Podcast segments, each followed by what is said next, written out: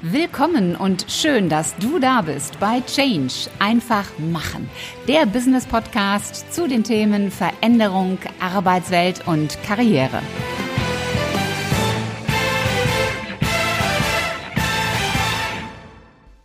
Hallo Podcast-Fans, ich freue mich, dass ihr wieder mit dabei seid bei Change. Einfach machen. Mein Name ist Ulrike Winzer, ich bin die Gastgeberin in diesem Podcast-Format und wir haben heute ein Thema, was wir im Grunde vor kurzem schon einmal hatten. Vor kurzem habe ich eine Folge gemacht zum Thema Bewerbungsgespräche und fünf Fragen für jede Seite. Darauf habe ich von euch so einige Zuschriften bekommen mit der Frage, naja, es gibt doch so oft Bewerbungsgespräche, die scheitern. Entweder scheitern sie, weil der Bewerber absagt oder sie scheitern, weil das Unternehmen absagt. Woran liegt es eigentlich, dass doch das ein oder andere Bewerbungsgespräch schlichtweg den Bach heruntergeht? Was können wir als potenzielle Arbeitgeber, Führungskräfte, Personaler und auch wir als Bewerber eigentlich Gutes tun, damit ein Bewerbungsgespräch gelingt? Nun, die Antwort darauf ist eine ganze Menge. Und deshalb habe ich euch fünf Knackpunkte mitgebracht, bei denen ihr selbst sehr viel tun könnt, damit ein Bewerbungsgespräch erfolgreich wird. Und es fängt so ein bisschen schon mit diesem Wording an. Bewerbungsgespräch. Da steckt ja das Wort Verben drin. Verben um. Und wenn du um etwas oder um einen Menschen wirbst, dann gehst du eigentlich in einer ganz anderen Haltung da rein, als die, die vielfach diesem Wort Bewerbungsgespräch zugrunde legt bei dem, was viele Unternehmen unter Bewerbungsgespräch verstehen und auch viele Bewerber, da geht es darum, dass sich der Bewerber vorstellt und bewirbt. Fakt ist aber, dass ein Bewerbungsgespräch, ein Vorstellungsgespräch heute eigentlich wie ein Date ist. Man wirbt gegenseitig umeinander. Man möchte auch als Unternehmen sich möglichst gut darstellen, genauso wie der Bewerber. Und dafür gibt es die besagten Knackpunkte, auf die man sich vorbereiten kann. Fangen wir mal mit dem ersten Knackpunkt an und der ist ein ganz gewichtiger, das ist nämlich die Vorbereitung. Organisatorisch lässt sich da eine ganze Menge vorbereiten. Das einfachste Beispiel ist alle zu informieren, dass der Bewerber Peter Müller kommt. Wenn der nämlich am Empfang steht und der Empfang sagt, hm, ich habe sie gar nicht auf meiner Liste, da muss ich erstmal nachtelefonieren, dann wirkt das nicht so wirklich überzeugend. Und meistens zieht sich das dann wie ein roter Faden durch den gesamten Gesprächsverlauf. Hier einfach einmal einige Beispiele dazu. Der Kandidat muss warten und das Gespräch fängt viel zu spät an. Oder das Gespräch fängt pünktlich an, aber einer der Gesprächsteilnehmer kommt zu spät und stößt erst nach 10 oder 15 Minuten dazu. Der Raum ist noch besetzt oder er ist doppelt belegt. Die leeren Gläser, die benutzten Tassen und der abgestandene Kaffee vom vorhergehenden Termin stehen noch auf dem Tisch. Entsprechend ist nicht gelüftet und man hat das Gefühl, eigentlich bräuchte man gleich eine Sauerstoffmaske. Und diese Beispiele lassen sich beliebig fortsetzen. Ich bin überzeugt davon, du hast auch schon mal die eine oder andere Situation erlebt.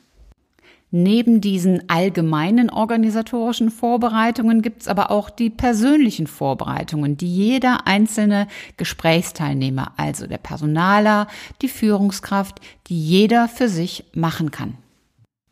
Und hierzu wieder ein beliebtes Beispiel, das sind die Gesprächsunterlagen. Nicht jeder der Teilnehmer am Gespräch hat seine eigenen Unterlagen dabei. Und dann kommen so Fragen an den Kollegen auf, kann ich bei Ihnen mal gerade schauen? Das ist auch nicht wirklich professionell. Oder die Bewerbungsunterlagen wurden offenkundig vorher nicht durchgesehen. Im Worst Case wird das auch noch verbal bestätigt und dann mit einem leichten Lächeln erläutert, ja, lassen Sie mich einmal einen Blick in Ihre Unterlagen werfen. Und dann erst beginnt derjenige zu studieren, wen er denn da vor sich sitzen hat. Das heißt also, hier kannst du eine ganze Menge als Unternehmen tun, um dich vorzubereiten auf den Menschen, der da vor dir sitzt. Das Gleiche gilt aber auch für dich als Bewerber. Ich habe es schon mehr als einmal erlebt, dass ein Bewerber zu spät kam, weil er keinen Parkplatz gefunden hatte, weil der Zug oder die Bahn Verspätung hatte. Das sind so Kleinigkeiten, die kann man sehr gut im Vorfeld eruieren. Wie lange brauchst du denn wirklich von der Fahrstrecke? Und dann machst du einfach eine halbe Stunde obendrauf. Wo kannst du, wenn du mit dem Auto dorthin fährst, parken? Wie weit ist dann der Weg zum Gebäude? Wer ist eigentlich dein Ansprechpartner? Und fragst du danach, wenn das Unternehmen dir keinen Ansprechpartner zur Seite stellt? Hast du alle Kontaktdaten griffbereit? Das heißt, wenn du wirklich im Stau stehst, dass du das Unternehmen anrufen kannst und sagen kannst, du stehst im Stau, du kommst etwas zu spät. Das ist nämlich auch ein Signal von Professionalität. Und natürlich gilt auch für dich, dass du dich im Vorfeld informierst über das Unternehmen, über die Aufgabe, über die im Gespräch beteiligten Personen. Das ist in der heutigen Zeit so leicht. Früher war das wirklich schwer. Aber heute, es gibt die wunderbaren Business-Plattformen im Netz. Einfach mal dort reingehen und hineinschauen. Vielleicht ist nicht jeder dort drin vertreten. Das mag ja sein, ja. Aber du solltest es auf jeden Fall tun und dort einfach mal schauen. Du findest dort auch eine ganze Menge Informationen, die dir auch eine Grundlage geben für einen Punkt, der später noch kommt, nämlich für gute Fragen. Damit sind wir schon beim Punkt zwei bei der Kommunikation.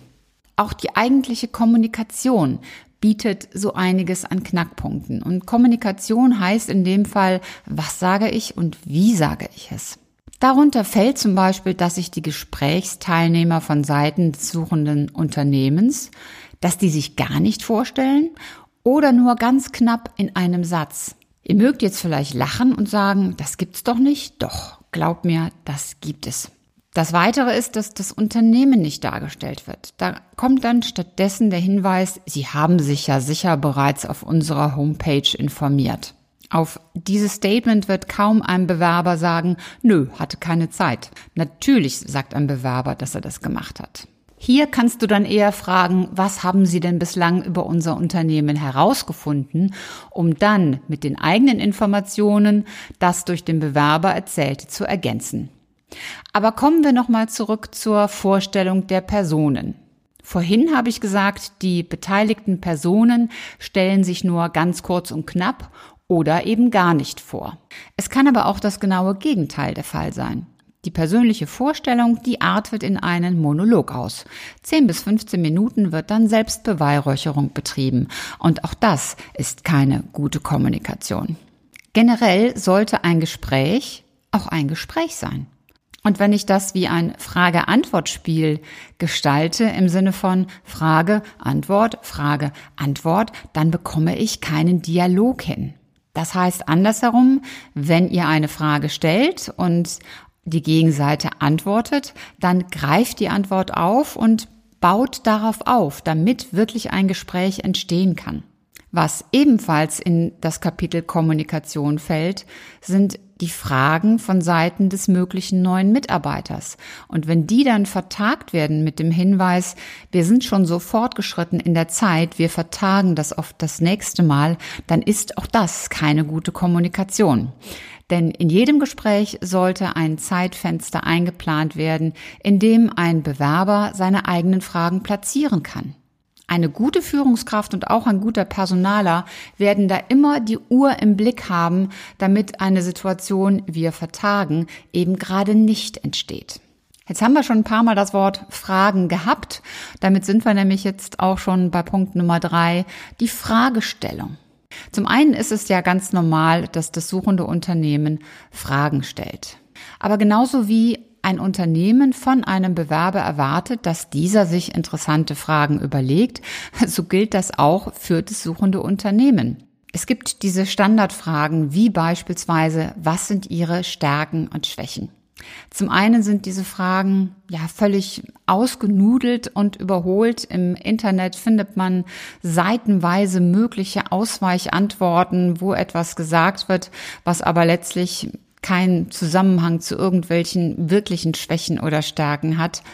Deshalb überlegt euch wirklich gute Fragen.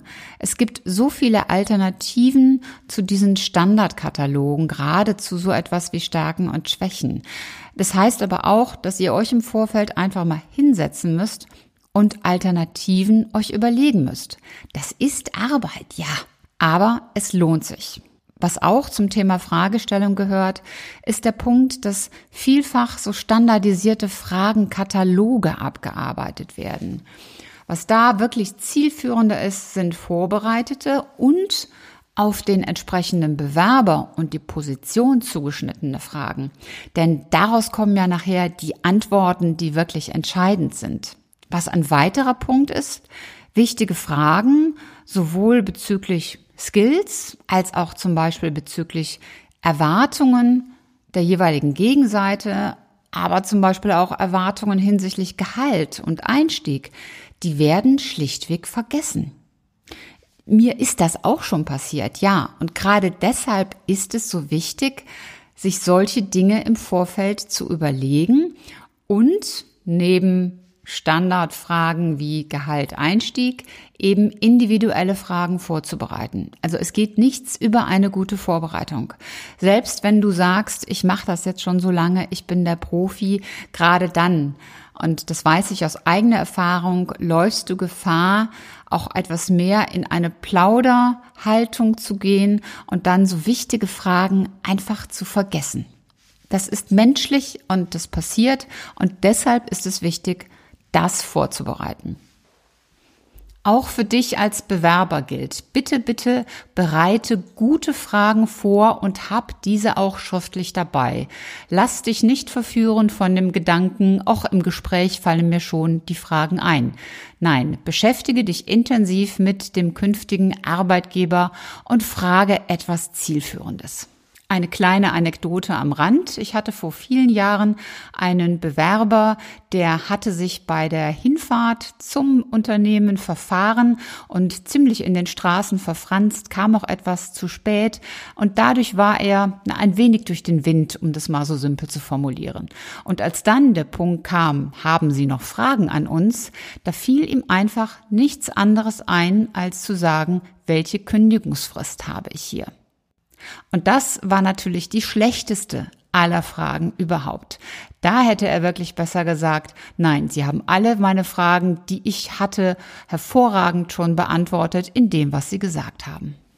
Punkt Nummer vier, das sind die Störfaktoren im Bewerbungsgespräch, werden immer wieder genannt, passieren aber in stoischer Regelmäßigkeit immer wieder. Beliebtester Punkt, das Handy. Das Handy klingelt, das Handy vibriert. Das ist besonders gut auf einem Tisch, auf einem Holztisch, wenn es dann vibrierend über den Tisch wandert. Der PC piept, das Tablet erzeugt Töne, weil irgendwelche Nachrichten oder Kalendertermine oder Erinnerungen hochpoppen. Ein anderer Mitarbeiter kommt herein, hat sich im Raum vertan. Oder das Zeitfenster ist so eng gesteckt, dass bereits der nachfolgende Termin vor dem Besprechungszimmer ja quasi mit den Hufen schart und dann doch mehrmals klopft und fragt, wie lange braucht ihr denn noch? Das alles sind Dinge, die man im Vorfeld wirklich abklären kann und gut organisieren kann. Das ist nichts, was man lange im Vorfeld macht, also im Sinne von ein bis zwei Tagen, sondern das macht man dann direkt vor Ort das ist etwas, das gilt auch für beide Seiten. Das gilt für Führungskraft, das gilt für Personaler und das gilt auch für Bewerber. Ich habe schon auf allen Seiten erlebt, dass irgendein Gerät irgendwelche Töne von sich gibt und alle plötzlich zusammen zucken und aus dem Gesprächsverlauf herausgerissen werden. Wenn es wirklich, wenn es wirklich, wirklich notwendig oder erforderlich ist, dass das Handy beispielsweise, dass das anbleibt, dann einfach vorher ansprechen und sagen, ich habe da einen ganz dringenden Rückruf von unserem wichtigsten Kunden oder meine Frau liegt in den Wehen oder was auch immer. Es gibt solche Gründe, wo es wirklich wichtig ist.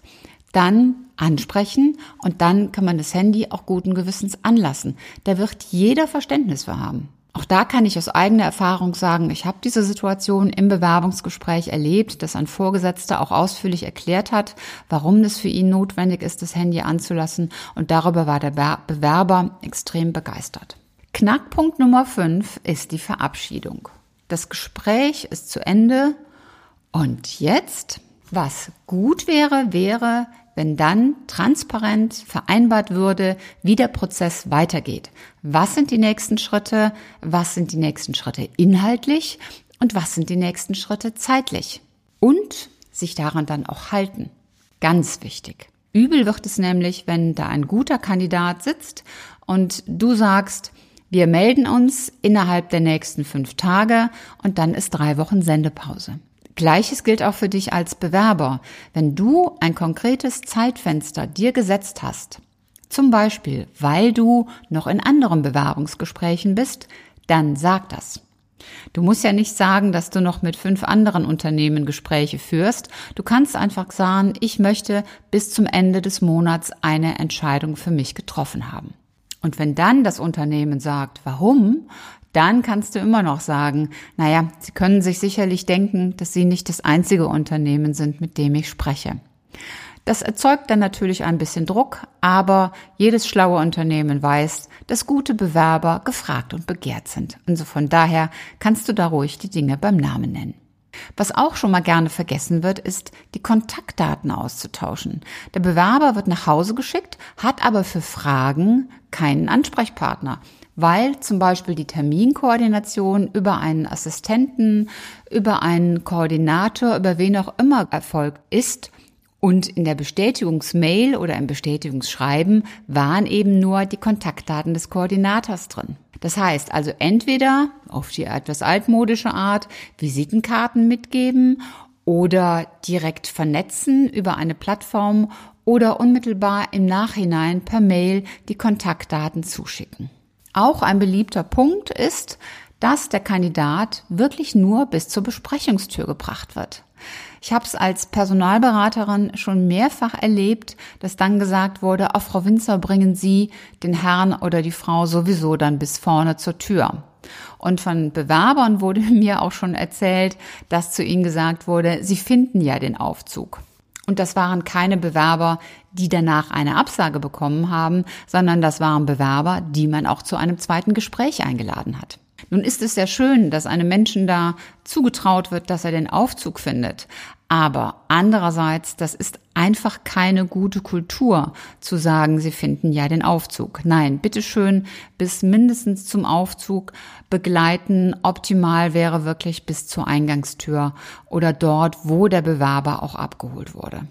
Was dann schon fast in das zweite Gespräch hineingeht, beziehungsweise zwischen erstem und zweiten liegt, wie agierst du dann eigentlich? Wenn du auf Seiten eines Unternehmens stehst, das sucht, kann ich dir nur empfehlen, möglichst zeitnah zu agieren. In der Regel ist sehr schnell klar, ob ein Mensch passt, ob der gut ist, ob der spannend ist, ob es sich lohnt, ein zweites Gespräch zu führen oder nicht. Und da dann auch möglichst schnell zu handeln und aktiv zu werden. Als Bewerber empfehle ich dir, wenn du sagst, das war ein tolles Gespräch, ein spannendes Unternehmen, klasse Gesprächspartner, dann am besten noch eine Mail hinterher schicken, in der du dich bedankst für das tolle Gespräch, für die aufschlussreichen Informationen und dass du dich freust, in einem weiteren Gespräch noch mehr darüber zu erfahren. Das ist von deiner Seite aus ein tolles Signal, das auch mit Sicherheit vom Unternehmen gesehen und wertgeschätzt wird. Das alles, was ich erzählt habe, vor allen Dingen die verschiedenen Ausprägungen unter den fünf Punkten, das ist ja nur ein Auszug. Und viele dieser Dinge sind im Grunde wirklich leicht zu berücksichtigen. Da ich aber das alles mehr als nur einmal erlebt habe, scheint es ja offensichtlich doch nicht ganz so einfach zu sein. Sei es, weil wir uns nicht die Zeit nehmen oder nicht nehmen wollen, sei es, weil wir es einfach vergessen sei es, weil es uns nicht so wichtig erscheint. Dennoch, wir sind alle Menschen und wir wollen wertgeschätzt und wahrgenommen werden. Und all diese Punkte, die ich aufgezählt habe, die haben wirklich sehr viel mit Wertschätzung zu tun. Das heißt, wenn solche Dinge schief gehen, dann sollten es Ausnahmen sein und dann am besten sofort aufschreiben und beim nächsten Mal anders machen. Deswegen Bewerbung und Werben um, das geht immer von zwei Seiten aus und es geht auch immer in zwei Richtungen. Und deshalb am besten nimm dir die drei Punkte, die dir jetzt am ersten im Kopf geblieben sind, schreib sie auf und setz sie sofort um. Getreu dem Motto dieses Podcasts Change. Einfach machen. Das war's für heute. Ich freue mich, wenn du die Folge teilst mit Menschen, die dir am Herzen liegen und natürlich, wenn du auch beim nächsten Mal wieder mit dabei bist. Bis dahin sei großartig und mach einfach Change. Deine Ulrike Winzer.